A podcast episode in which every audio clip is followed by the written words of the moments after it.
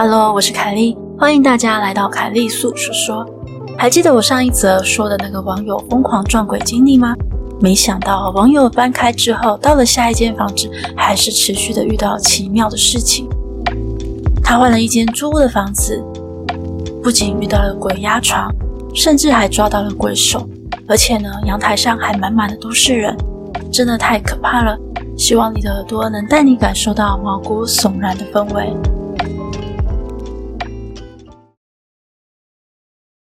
因为有了第一次租屋的经验，所以我这次学乖了。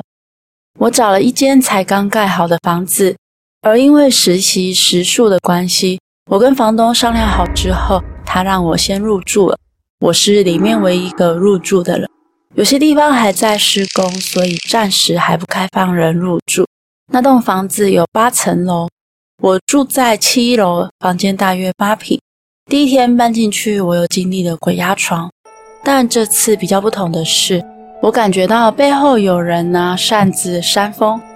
这个时候我知道是技工师傅。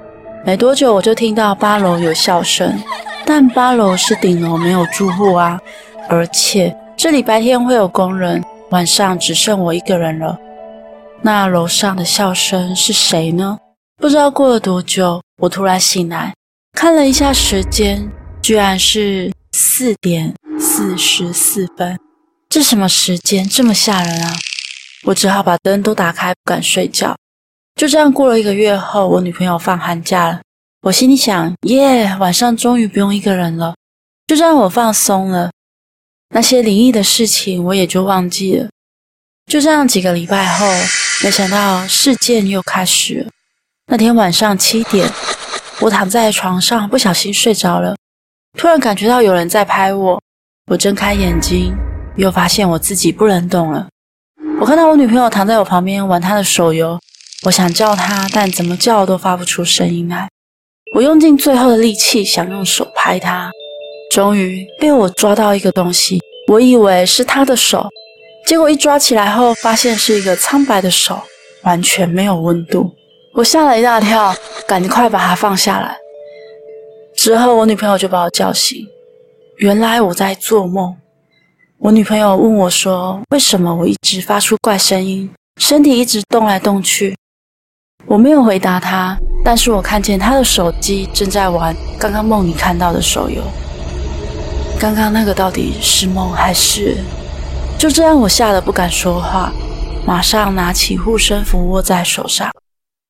几天后，有一天晚上，我睡不着。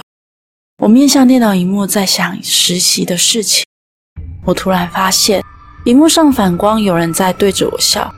我以为是我看错，马上转身看向阳台，结果我没看错，阳台有人在盯着我看，而阳台外面也是。但我住的是七楼，他们是怎么来的呢？我二话不说，把窗帘直接拉起来。